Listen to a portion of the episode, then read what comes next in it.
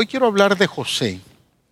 Leyendo las palabras proféticas de Jacob a sus hijos, he encontrado un sentido de motivación de un padre a sus hijos para que en esas palabras proféticas eh, los hijos de Jacob pudieran ver no solo al Dios de Israel, sino el deber de adorar al Dios de sus padres.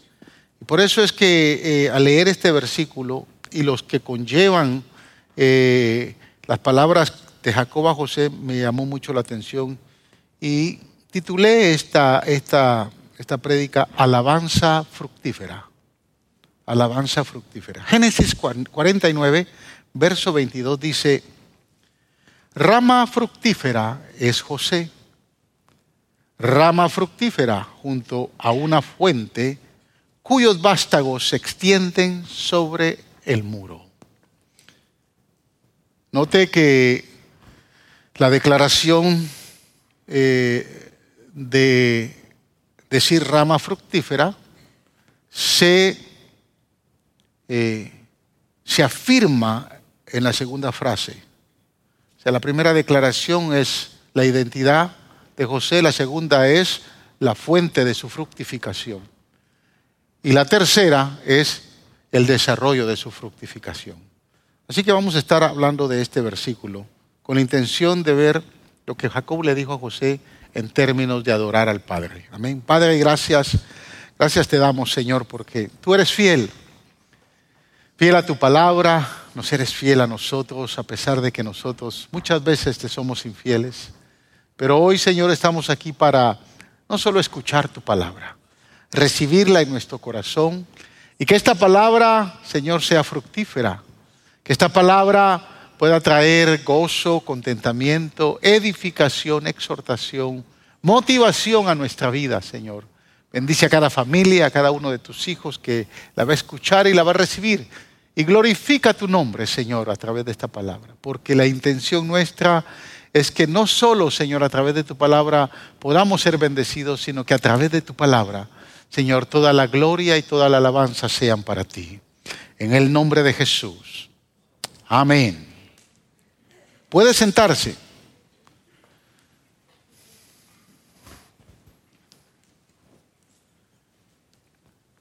Fíjese que para muchos eh, ser fructífero o ser próspero eh, puede significar vivir una vida satisfecha, eh, una vida cómoda, una vida de logros, una vida de éxito.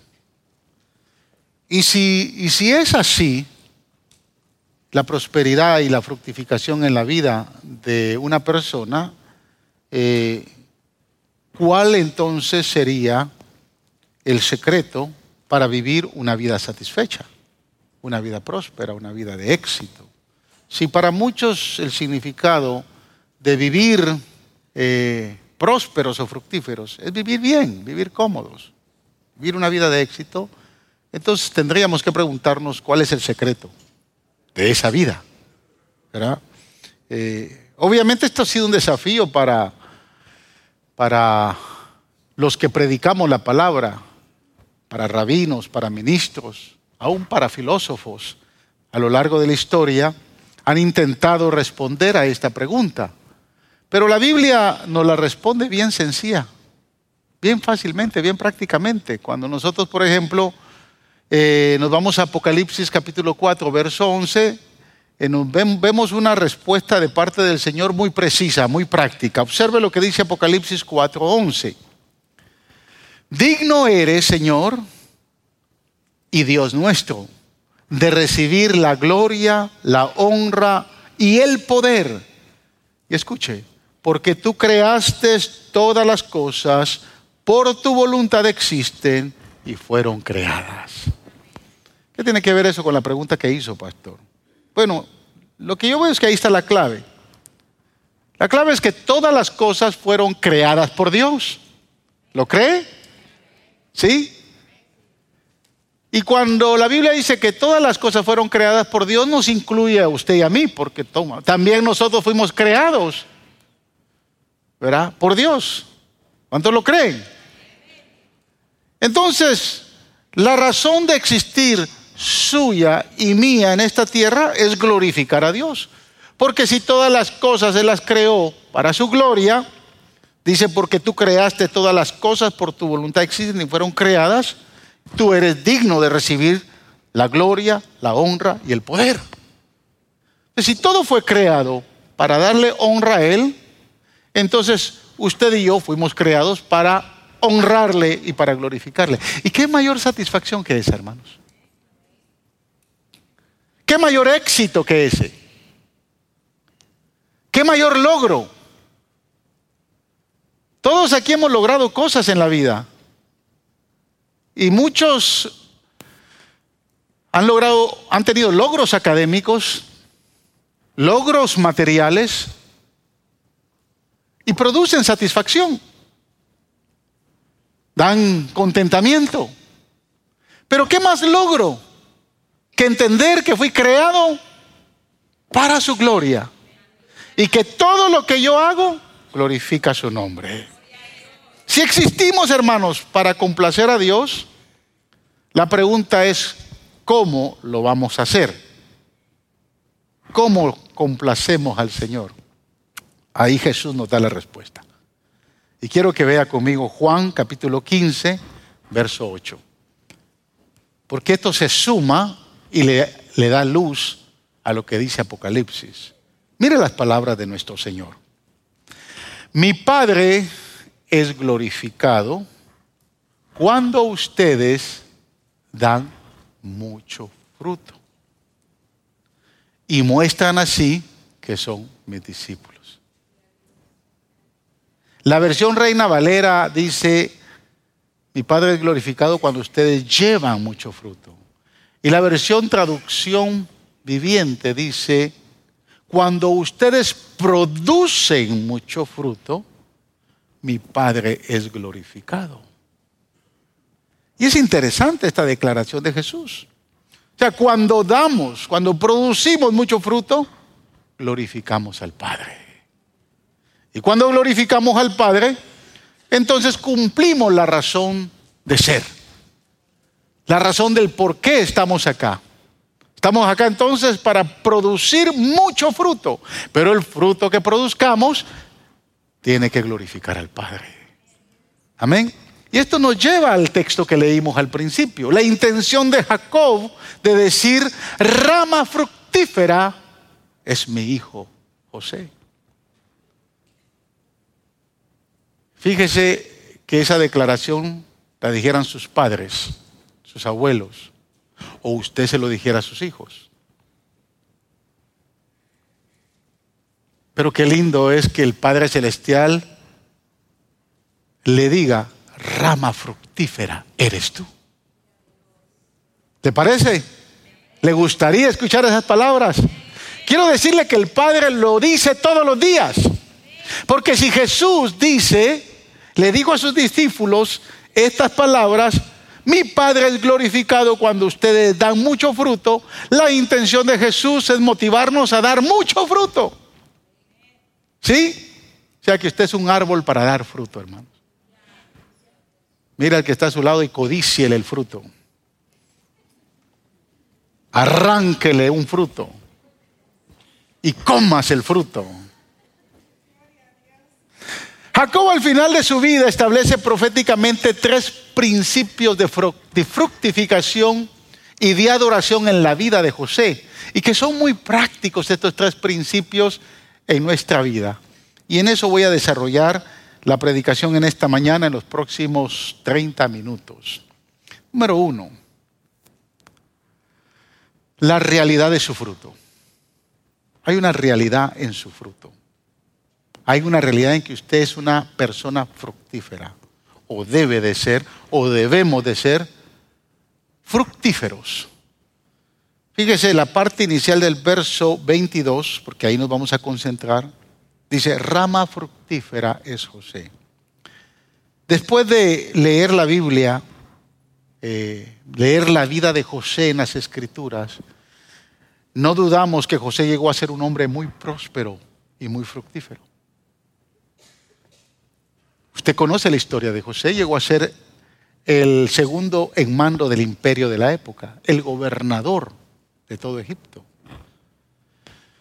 Y eso lo hizo muy próspero, a pesar de que vivió, mis amados hermanos, una vida muy difícil y en sus inicios muy miserable. Pero llegó a ser muy fructífero. Pero creo, hermanos, que José no dejó de entender y aplicar algunos conceptos que la Biblia ofrece cuando habla de fructificación. Cuando la Biblia habla de fruto o de fructificación, hay cuatro conceptos que tenemos que tener bien claros. Si usted los entiende, entonces se va a recordar siempre de las palabras de Jesús cuando dijo, en esto es glorificado, en esto es adorado mi Padre, cuando ustedes producen o dan mucho fruto. Entonces tenemos que entender lo que dice la Biblia acerca de lo que es fruto. Y mire, Romanos capítulo 6, hay cuatro áreas muy específicas que la Biblia enseña acerca de lo que es dar mucho fruto o ser fructíferos. Romanos 6, 22 identifica la santidad como fruto. Dice Pablo, pero ahora que han sido liberados del pecado, ¿cuántos han sido liberados del pecado aquí, hermano? ¿Por quién fue liberado del pecado? Solo uno fue liberado por la sangre de Jesús. Pero ahora que han sido liberados del pecado y se han puesto al servicio de Dios, ¿cuántos se han puesto al servicio de Dios? O sea que el apóstol va bien específico, ¿no? Los que han sido liberados del pecado y los que se han puesto al servicio. Escuche, cosechan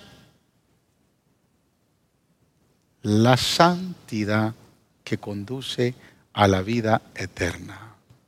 Cuando habla de cosecha, tiene que hablar de fruto, porque nadie siembra si no va a cosechar. ¿Está de acuerdo conmigo? Pero Pablo dice, aquellos que han sido liberados del pecado, y se han puesto al servicio de Dios, entonces ellos cosechan la santidad como fruto. Y esa santidad que conduce a la vida eterna. Mire, la integridad y santidad de José no le permitió ceder a las tentaciones perversas sexuales de la inmoral, corrupta mujer de Potifar. Usted conoce la historia. Fue tentado desde que llegó a la casa de Potifar. Fue tentado para que José se acostara con ella. Día a día lo acosaba sexualmente. No sabemos cuánto tiempo, pero yo puedo pensar que como todos los José somos bonitos, desde que llegó al palacio, no, no se la crea, no. Eso solo me lo cree mi esposa, creo. Pero desde que llegó ahí a la casa de Potifar, la mujer le echó el ojo y era una acusación sexual todos los días, todos los días. Y él se mantuvo en integridad. Muchas veces le tuvo que decir, señora, disculpe, pero yo tengo temor de Dios. Yo no puedo traspasar esa línea, porque no puedo pecar contra Dios, ni menos contra su esposo, que es mi patrón. O sea, José mantuvo una línea de integridad. Y los que han sido lavados con la sangre de Jesús, que han sido expuestos a servir a Dios, dice, cosechan mucho fruto cuando guardan la santidad, cuando guardan su vida separados para la gloria del Señor. La próxima vez que usted se vea sentado, hermanos, a tomar lo que no le corresponde, piense que al no tomarlo usted está dando mucho fruto y está glorificando al Señor. La próxima vez que usted se vea tentado a bajar esa aplicación, que no nunca debió de aplicar, nunca debió de bajarla. La, la próxima vez que se vea tentado a hablar de alguien, engañar a alguien, y no lo hace, créame, que usted está glorificando a Dios porque está dando fruto de su vida santa. Si algo nos motiva a nosotros a guardarnos de este mundo es saber que cada vez que yo me guardo del mundo, cada vez que yo no yo no caigo en la tentación, cada vez que me separo del pecado, Haciendo eso, mi Padre es glorificado. Su Padre es glorificado. Porque Jesús dijo que cuando llevamos mucho fruto, entonces nuestro Padre es glorificado. De hecho, José, escúcheme bien lo que voy a decir, es uno de los personajes principales, uno de los dos personajes principales en la Biblia donde no le vemos pecado. Él y Daniel son tipo de Cristo en el Antiguo Testamento. Usted ve a Abraham, de momento echaba sus mentiritas. O mentirotas, ¿no? Allá abajo con, con el, eh, el rey de Egipto. Y cuando iba entrando, como llevaba la moza, le dijo, tú le dices que eres mi hermana. Te ve a un Jacob, a un Isaac, siempre le ve faltas aún contemplando la vida de Samuel. En momentos en la vida de Samuel, especialmente con lo rudo que era Saúl, pero ver a un José o a un Daniel, son los únicos dos que la Biblia enseña, que guardaron una integridad total. Número dos, Estamos hablando, no vamos en el punto 2, vamos primero en el punto 1, pero estoy hablando de la segunda forma que la Biblia describe que podemos dar fruto. Filipenses 4, 16 al 17. Algunos se van a tapar los oídos intencionalmente, pero esto lo dice la Biblia, no lo digo yo. Filipenses 4, 16 al 17 dice, incluso a Tesalónica me enviaron ayuda una y otra vez para suplir mis necesidades. No digo esto porque esté tratando de conseguir más ofrenda, dice el apóstol, sino que trato de aumentar el crédito a su cuenta. Ahorita que el pastor Lester leyó Filipenses, pensé que iba a leer esa porción, pero leyó un poquito antes. Filipenses en este pasaje identifica los diezmos y ofrendas como fruto. Mire, José, hermanos, dio más que dinero en Egipto. José dio su vida, entregó su vida. Y le decía a los hermanos en la mañana que la mentalidad del Antiguo Testamento eh, era bien específica porque era mandato en la ley eh, entregar el 10%. Era un mandato. Hay algunos que obviamente con la idea de no dar, siempre reclaman, es que en el Nuevo Testamento no está ese mandato. Yo no discuto en ese tema. Cada como dicen allá afuera, cada loco con su juicio. Pero la intención de Dios en el Nuevo Testamento era un cambio de mentalidad. ¿Qué le parece o qué cree que usted sea más sensato y honesto de su parte? Que si yo estoy en deuda con usted, usted tenga el dinero o yo lo tenga.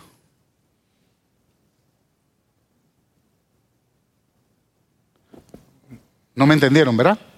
Ok. Voy a hacer con el... Tú no me debes dinero, ¿verdad? Pero yo estoy en deuda con el pastor Lester y le debo 10 mil dólares. ¿Verdad? mientras yo le debo, ¿verdad? El dinero no está en las manos de él. ¿O sí? Porque él me lo dio en su momento. Pero ¿dónde estaría más seguro el dinero? ¿En las manos de él o en las mías?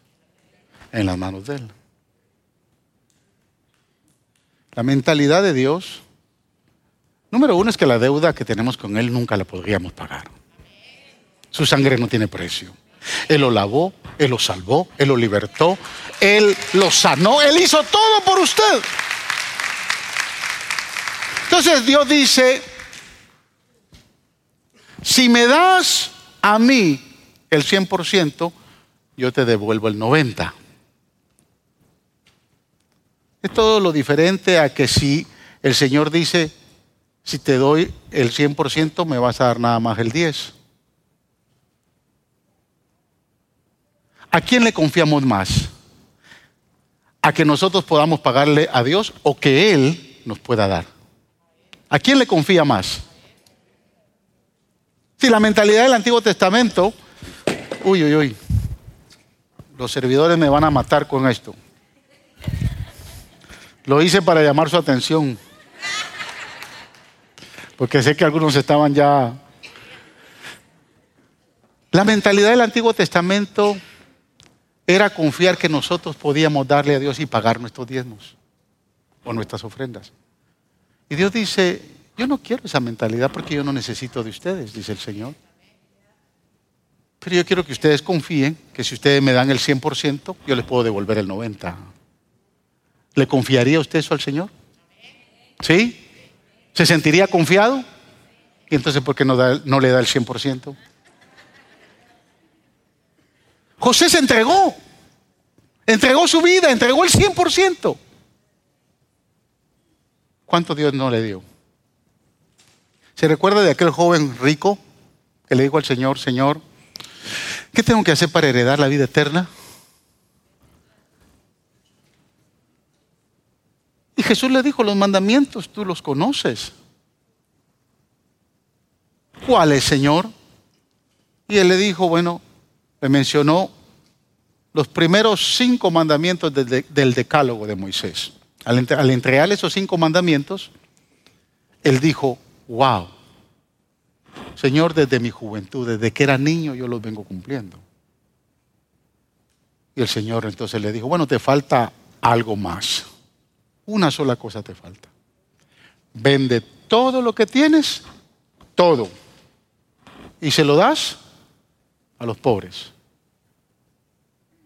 Dice que él se sintió triste, dio la espalda y se fue, muy entristecido. Ese es el relato bíblico. Yo le pregunto, ¿con cuánto se quedó él? ¿Con cuánto se quedó el joven? ¿Ah?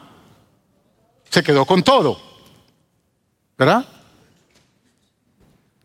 ¿Con cuánto se quedó? Se quedaron los pobres. Los pobres son es tipo de Jesús o de Dios. ¿Con cuánto se quedaron? Con nada. ¿Qué tal si hubiera vendido él todo y se lo da? ¿Con cuánto se hubiera quedado? Sin nada. Yo como me veo como maestro de, matemáticas de segundo primaria, ¿no? Haciendo preguntas y... Al él vender todo, se quedó sin nada. Se lo dio a los pobres. Le hizo caso al Señor. Le pregunto, ¿el Señor si hubiera hecho de la vista gorda? Usted que conoce al Señor, bueno, a su Señor, que es el mío también. ¿El Señor si hubiera hecho de la vista gorda? Nosotros nos hacemos de la vista gorda. Él nunca se ha hecho de la vista gorda porque Él entregó todo en la cruz. Y al entregarlo todo nos dio el ejemplo de que si le damos, Él no se queda con nada. El todo con quien Él se quedó nunca hubiera representado con el todo que Dios le hubiera dado. ¿Sí me explico? José lo entendió. Por eso es que Jacob dijo, rama fructífera este, este muchacho. Él sabe que ser fructífero. La tercera forma de ver nosotros de ser fructíferos, o lo que la Biblia dice que podemos ser fructíferos, gracias hermanos servidores y perdonen, nunca no se las voy a volver a hacer, créanlo. La tercera forma, Pablo lo describe en Colosenses capítulo 1, versículo 10. Dice que las buenas obras son un fruto para Dios. Colosenses 1.10 dice, para que vivan de manera digna del Señor, agradándole en todo. Esto implica dar fruto en toda buena obra, crecer en el conocimiento. Esto quiere decir, esto difiere mucho al primer, a la primera forma, porque la primera forma es un llamado a la santidad. Pero la segunda es hacer buenas obras. Cada vez que usted hace una buena obra, una obra de caridad, ayuda a su, a su abuelito, a su abuelita, aunque ya está muy intolerante, pero ha sido llamado. ¿Cuántos han tenido experiencias con ancianos, con sus ancianos? No son fáciles. Mamá tiene 91 años y no es fácil, mamá. Yo oro todos los días por mi sobrina. Porque sé que no es fácil la tarea. Sin embargo, cuando usted hace una buena obra, ayuda al vecino. De momento le da una ofrenda a alguien. Eso es ser un, usted es fructífero. Eso no quiere decir de que sea santo. Tampoco quiere decir que cumpla con Dios en su llamado a darle. Esta es otra forma de ser fructífero. Pero si usted es generoso, usted ayuda a la gente, cada vez que usted ayuda a la gente, wow, Dios es glorificado. Porque usted está generando mucho fruto. La última forma de dar fruto, como lo dice el Nuevo Testamento, es lo que dice el escritor a los Hebreos, capítulo 13, versículo 15. Nombra la alabanza como fruto. Escuche. Así que ofrezcamos continuamente a Dios por medio de Jesucristo un sacrificio de alabanza, es decir, el fruto de labios que confiesan su nombre. Cuando usted entonces viene al templo y adora al Señor de corazón y lo hace a través de Jesús y no a través de nadie más, hay algunos que lo hacen a través de un santo muerto. Y cuando usted usa el medio de un santo muerto, pues nosotros no adoramos a un Dios muerto, adoramos a un Dios vivo. Y si adoramos a un Dios vivo, se necesita que alguien esté vivo para adorarle a través de él. Y por eso el único que está vivo a la diestra del Padre es Cristo. Y a través de él, el escritor dice, cuando ofrecemos continuamente sacrificios por medio de Jesucristo, aquel que tiene vida, aquel que se levantó de entre los muertos, aquel que está sentado a la diestra del Padre, a través de él, cuando le adoramos, entonces llevamos fruto digno de alabanza. Entonces cada vez que usted viene y adora al Señor, a no ser que venga y no quiera adorar a Dios, pero no es su caso, usted viene aquí porque usted quiere adorar a Dios y no se quedar ahí sentado en la casa. Y no, es por, no lo estoy diciendo por los que están ahí sentados en la casa, pero...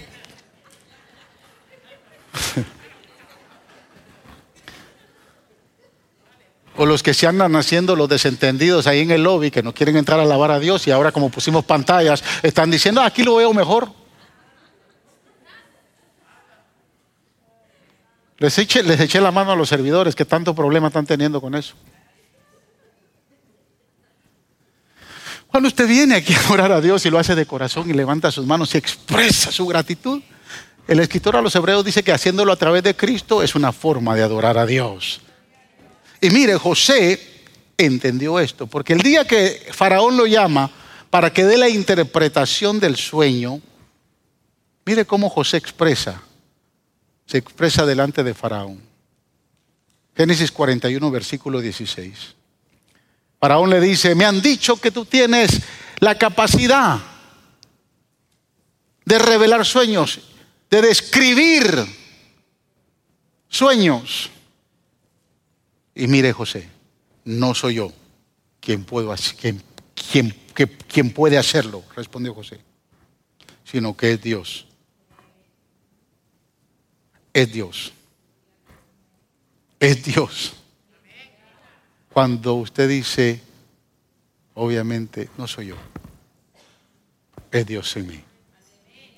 Es Dios. Es Dios el que lo hizo. Es Dios el que hizo. Él merece gloria. No soy yo, Faraón, es Dios. el que le va a dar a usted la justa interpretación. Si no le interesa, si no le gusta la interpretación de mi Dios, entonces yo me retiro. Óigame, decirle eso, desafiar a eso al que se creía el Dios de la tierra, no era fácil. Pero él lo tenía claro. Su alabanza iba a ir para aquel que lo puede hacer todo. Así que estas cuatro áreas son tan evidentes en la vida de José que se resumen, hermanos, en una sexta referencia que da la palabra de Dios acerca del fruto, que es lo que habla Génesis, eh, perdón, Gálatas capítulo 5, versículos 22 y 23.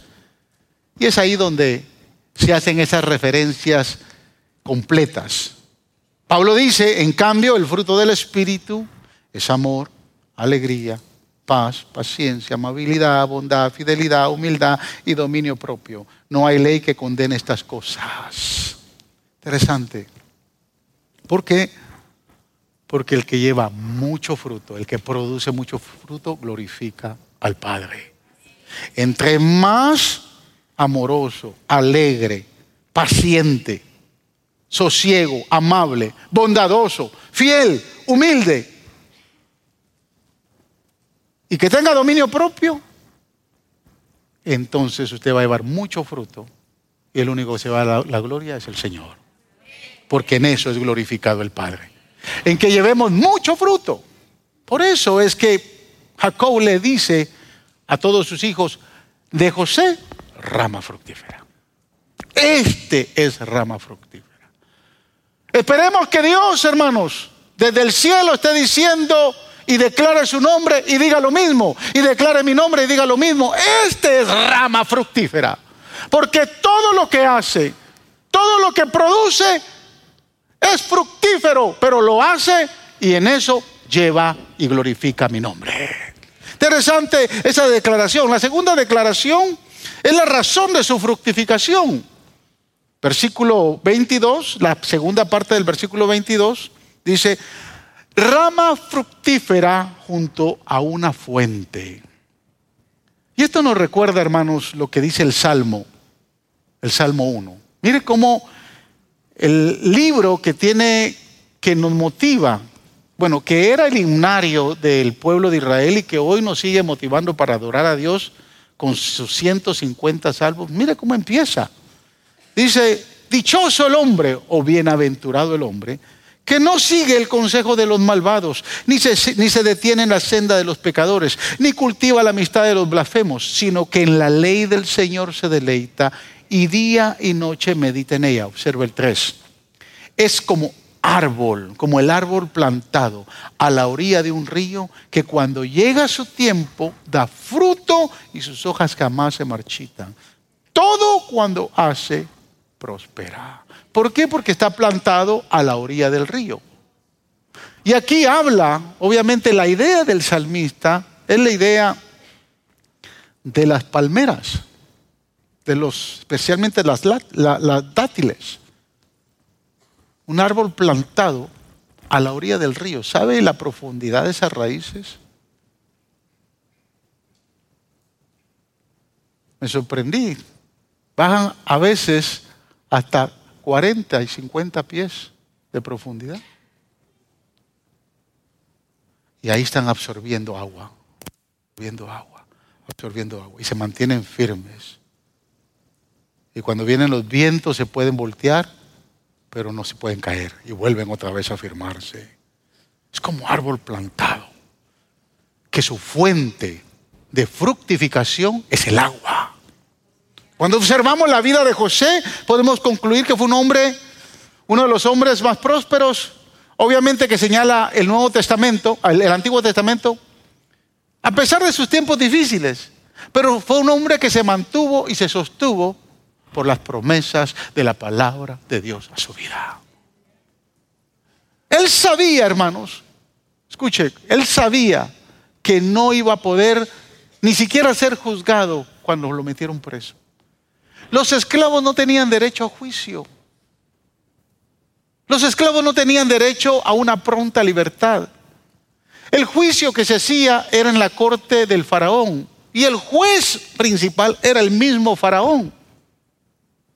Entonces los, egipcios que cometían algún, algún error o alguna falta eran juzgados y iban a la corte de Faraón. Pero los esclavos y peor hebreos no tenían ni la más mínima esperanza de que iban a tener un juicio, menos de que iban a tener libertad, si Dios no interviene. Pero José, en medio de esa dificultad, en medio de esa debilidad, pudo discernir porque tenía palabra de Dios en su corazón y esa promesa lo hizo sostenerse en medio de su dificultad. Cuando lo botaron al pozo de, al pozo de la desesperación, a la cisterna donde los hermanos lo querían matar, levantó su vista al Dios del cielo y dijo, de aquí me van a sacar. Cuando la mujer de Potifar lo acusó y fue a la cárcel, él dijo, aquí el que me va a sacar es Dios. Miren, una cosa es usted tener fe en el proceso de la, de la, prueba o de la tribulación y otra, otra es tener discernimiento para que Dios le está permitiendo pasar esa prueba y esa dificultad. Cuando usted descubre eh, eh, eh, por discernimiento, descubre el por qué está pasando esa prueba, usted entonces va a glorificar a Dios en medio de situación adversa. Hay muchos que les cuesta hacerlo. Hay muchos que reniegan, hay muchos que, de momento se excusan, hay muchos que, que pelean en medio de la prueba, porque nunca entienden por qué están pasando esa prueba. Y para usted entender necesita discernimiento. Y para tener discernimiento usted necesita palabra de Dios. Jesús dijo, yo soy la vid verdadera, Juan 15, 1, 2. Y mi Padre es el labrador. Observe esta escritura. Toda rama que en mí no da fruto, la corta. Pero toda rama que da fruto, la poda para que dé más fruto todavía. Y aquí cuando la Biblia habla acerca de que pueden ser cortados aquellos que no dan fruto, podemos entender que son desechados. Pero no es la intención correcta de Dios cuando nosotros nos vamos al origen o la intención de Dios en el origen del lenguaje.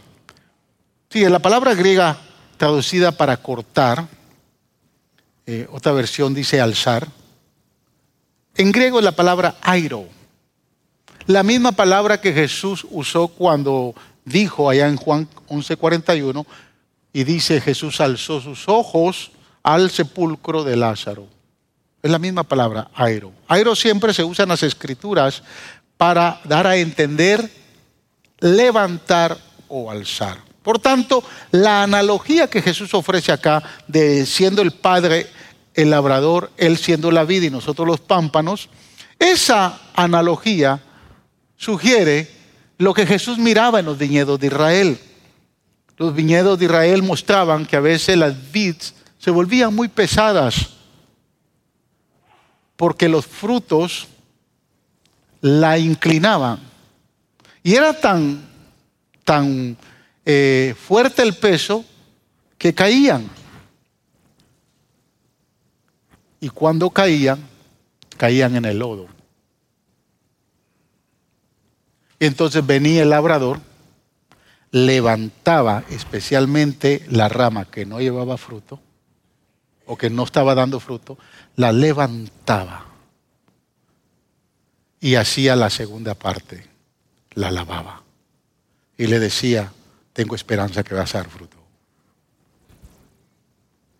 No quiero que te ensucies. Y eso es lo que Jesús ha hecho con cada uno de nosotros.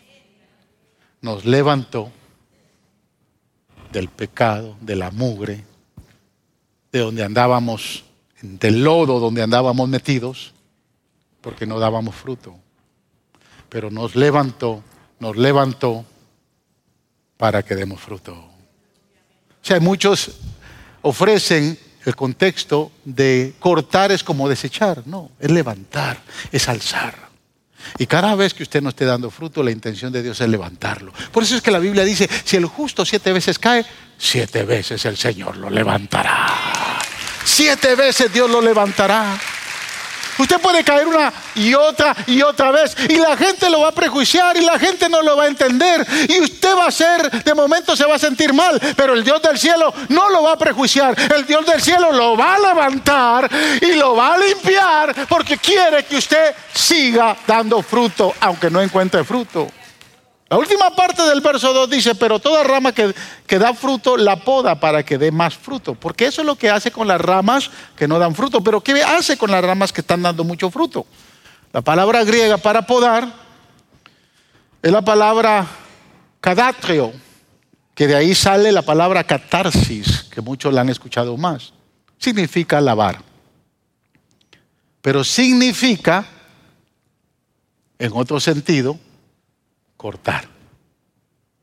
¿Qué controversia? No corta al que no da fruto, pero el que da fruto lo va a podar. Va a cortarle el fruto porque lo quiere disfrutar.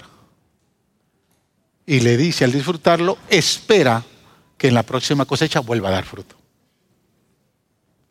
¿Cuántos frutos el Señor le ha cortado en su, en su vida, hermano? ¿De cuántos frutos el Señor ha disfrutado?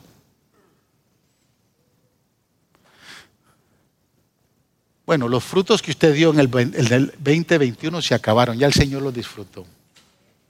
Señor lo podó y ahora empieza un nuevo 2022. Y el Señor dice, ¿cuánto fruto me vas a dar en este nuevo año? Porque mi intención es que lleves mucho fruto, que produzcas mucho fruto, para que mi Padre, dijo Jesús, sea glorificado. Hay gente que vive de las experiencias del pasado de lo que pasó la semana pasada o lo que hacían antes. Es que no saben lo que yo hacía para el Señor. Y otros se dan, escúcheme, se dan... ¿Cuál es la palabra, Señor? Dame esa palabra. Se dan el lujo de decir, es que yo lo hice antes, pero como me topé con un sinvergüenza, ya no lo vuelvo a hacer. Dejó de ser fructífero. El sinvergüenza ese lo hizo que ya no fuera fructífero. Pero el Señor quiso disfrutar de su fruto, pero ya el otro año usted ya no dio fruto porque hubo un sinvergüenza que le quitó el placer al Señor de comer su fruto. ¿Se entiende lo que digo? Podar es catarsis, es cortar. Si dimos fruto en el 2021, estamos desafiados a dar más fruto en el 2022. Porque dando más fruto, en esa manera es glorificado nuestro Padre. Amén. O sea, la intención del Señor, entonces es decir, te quiero levantar, te quiero elevar y te quiero limpiar si no estás dando fruto. Pero si está dando fruto, te voy a cortar el fruto para comérmelo porque quiero que des más. A no ser que usted se estinche, barato, egoísta, que no le quiera seguir dando fruto al Señor. O sea, no es a mí, es al Señor. Conmigo sea, sea tacaño, hermano, pero con el Señor de fruto. Siga dando fruto. Ahora escuche, Juan 15, 8, 7 y 8 dice algo bien interesante. Si permanecen en mí y mis palabras permanecen en ustedes, pidan lo que quieran y se les concederá. Wow, qué, qué palabra tan profunda para aquellos que todavía están esperando que Dios les conceda algo. El Señor dice, si permanecen en mí y mis palabras permanecen en ustedes, pidan lo que quieran y se les concederá. Y aquí es donde entra el verso 8 que ya lo leímos. Mi Padre es glorificado cuando ustedes dan mucho fruto y muestran así que son mis discípulos. Usted no puede dar fruto si usted está separado de la vida. Por eso es que le empieza el capítulo 15, yo soy la vida. Ustedes son los pámpanos. Mi Padre es el labrador. Y más adelante dice, el que esté separado de mí, nada podrá hacer. Nada lo podrá lograr. O sea, la intención de Dios entonces es que si vamos a ser fructíferos para glorificar al Padre, para adorar al Padre, obviamente hay una fuente. Y, y, Jacob le dice a su hijo, cuando se refiere a, José, dice, rama fructífera, ¿verdad? Es José. Pero ¿qué más dice? Junto a una fuente. ¿Cuál es su fuente, hermano? ¿Cuál es su fuente que le permite ser fructífero? ¿Cuál es esa eso que está produciendo que usted sea fructífero. Jesús dijo, sin mí nada podéis hacer, separado de mí nada podéis hacer. La fuente de toda inspiración, de toda revelación, de toda iluminación, de toda fortaleza, de toda sanidad, de todo lo que podamos producir se llama Jesús. Es su palabra. La savia que nos da vida la savia que corre por todas las ramas y que nos da vida a nosotros que somos los frutos, es la palabra, porque Él es la vida. Separado de Él, nada podéis hacer, dijo el Señor. O sea, la única manera de producir fruto genuino, mañana tras mañana, tarde tras tarde, noche a noche, es permanecer en Cristo Jesús. Es la única manera.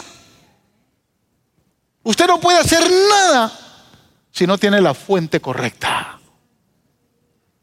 Esa agua que le da vida es Cristo a través de su palabra. La necesidad de permanecer entonces en la vida. Y número tres, para terminar, porque ya me pasé. La alabanza, la, fructificación en José, que produjo alabanza al Padre, no solo fue para José, fue una fructificación para toda su descendencia, generacional. Porque la alabanza trae una descendencia fructífera. ¿Lo cree? Al final del verso 22 dice cuyos vástagos. La palabra vástago es renuevo, descendiente. Sus, cuyos descendientes, cuyos, cuyos renuevos se extienden sobre todo el muro. Eso es José, dijo Jacob. Tan fructífero fue José, hermanos, que incluso las naciones vecinas y todo Egipto pudieron extraer de su vida, de todo lo que él hizo. Cuando somos usted y yo fructíferos, no solo nos sentimos satisfechos, sino que nuestro fruto se extiende, hermanos, más allá de nuestros propios límites, se extiende a nuestros amigos, a nuestros vecinos, a nuestros compañeros de trabajo, a nuestra familia, pero aún más, se extiende a nuestra generación. Si usted es fructífero, su generación va a ser fructífera. Escuche, José no fue el primogénito de Jacob. El primogénito de Jacob fue, fue, fue Rubén. Rubén pierde su primogenitura porque se acostó con una de las concubinas del padre. Luego de José viene Simeón y Leví. Simeón el número dos y Leví. Ambos no alcanzaron la primogenitura porque se volvieron chacales, dice el verso 3, el, verso 3 de verso 49. Cuando saquearon, mataron y asesinaron a todos los eh, hombres de Siquén por querer vengar lo que le habían hecho a su hermana Dina. Entonces, Jacob dice, ustedes son unos chacales, ni a sus reuniones me inviten, dice Jacob. Judá no fue, no alcanzó la bendición de la primogenitura, pero alcanzó la bendición del Mesías. Esos fueron los primeros cuatro hijos de la, primera esposa de Raquel, de, Jacob, con, Lea. Ninguno de los cuatro hijos de Lea, los primeros cuatro hijos, alcanzaron la primogenitura. Y el tiempo pasó, Raquel no se embarazaba, no se embarazaba, no se embarazaba. Y finalmente tuvo un hijo. Su nombre es José. Y por eso es que Jacob le dio, se entregó a ese muchacho. le mandó a hacer una túnica, le enseñó todo lo que tenía que enseñar. Él sabía quiénes eran sus otros hijos, pero tenía que haber descendencia para mantener la primogenitura. Y entonces José llega a ser el primo, el primero, no el primogénito, pero el primero de su esposa amada. Ahora, José tampoco alcanza la primogenitura. Pero es a través de José que se mantiene la primogenitura de Jacob. Escuche, Génesis 48, del 1 al 6. Poco tiempo después le informaron a José que su padre estaba enfermo. Entonces fue a visitarlo y llevó consigo a sus dos hijos, Manasés y Efraín. Manasés era el primogénito de José y Efraín. Cuando le avisaron a Jacob que su hijo venía a verlo, hizo un esfuerzo, se sentó en la cama y le dijo a José, ya, ya Jacob estaba muy viejo. Él le dijo a José, el Dios Todopoderoso se me apareció en luz en la tierra de Canaán y me dijo, con esta promesa te haré fecundo, te multiplicaré y haré que tus descendientes formen una comunidad de naciones. Quiero decirle que este lenguaje es un lenguaje patriarcal que solo se le dice a los que van a heredar la primogenitura. Además, escuche, dice, a tu descendencia le daré esta tierra como su posesión perpetua. Verso 5 es importante. Ahora bien, los dos hijos que te nacieron aquí en Egipto, antes de que me reuniera contigo, dice, serán considerados míos. Efraín y Manasés serán tan míos como lo son Rubén y Simeón. Es decir, a, Rubén y a Simeón se van fuera quienes entran a las doce tribus, es Efraín, Manasés y Efraín. Yo de ti no me voy a olvidar, José, pero tus hijos van a alcanzar. Las doce. Por eso es que usted ve en la escritura, y algunas veces se menciona a Levi, pero Levi no alcanzó herencia. Entonces, en todos lados donde se menciona la repartición de la tierra, donde aparecen las doce tribus, no aparece Levi, porque Levi es la tribu sacerdotal y obviamente el mismo el Señor es su herencia.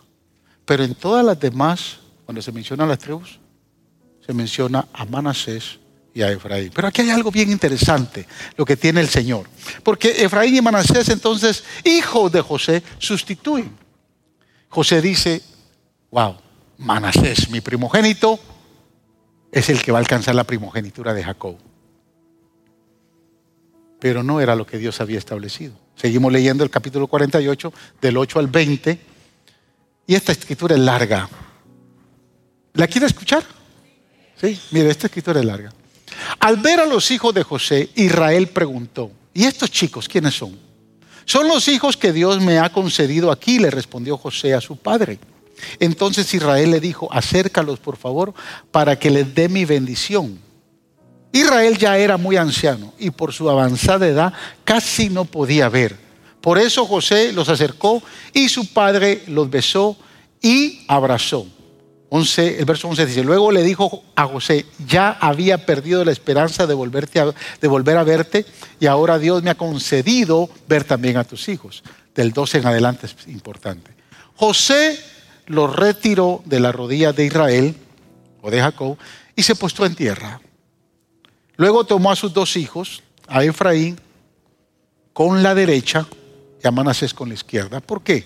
Toma a Efraín con la mano derecha y, a, Manasés con izquierda. Porque al hacerlo de esa manera, Jacob está enfrente y Jacob entonces tiene a Manasés con la derecha, en su derecha y a Efraín en la izquierda. Eso era lo que patriarcalmente eh, se tenía que dar para que su hijo recibiera, el mayor recibiera la bendición, porque él ya sabía que iba a ser Manasés. Entonces mire y escuche lo que dice acá. Verso 14. Pero Israel, al extender las manos, las entrecruzó y puso su derecha sobre la cabeza de Efraín, aunque era el menor, y su izquierda sobre la cabeza de Manasés. Es decir, que aunque Manasés era el mayor, lo que hizo Jacob es que teniendo aquí, ¿verdad? A Manasés para bendecirlo con su derecha y a Efraín con su izquierda, hace esto. Y le pone su derecha en las manos de Efraín. Cuando seguimos leyendo, verso 15 dijo, y los bendijo con estas palabras, que el Dios en cuya presencia caminaron mis padres Abraham e Isaac, el Dios que me ha guiado desde el, día que nací hasta hoy, el ángel que me ha rescatado de todo mal, bendiga a estos jóvenes, que son por medio de ellos sea que por medio de ellos sea recordado mi nombre y el de mis padres, Abraham e Isaac, o sea, siguiendo la línea patriarcal de primogenitura, que crezcan y se multipliquen sobre la tierra. Pero eso no le gustó a José. José dijo, padre, te estás equivocando. Verso 17. A José no le agradó ver que su padre pusiera su mano derecha sobre la cabeza de Efraín. Así que tomando la mano de su padre, la pasó sobre la cabeza de Efraín a la de Manasés. Mientras le reclamaba, así no es, padre mío. Así, así le dicen sus hijos, papi, así no es, papi. ¿Verdad? Que así le dicen algunas veces. Mami, así no es.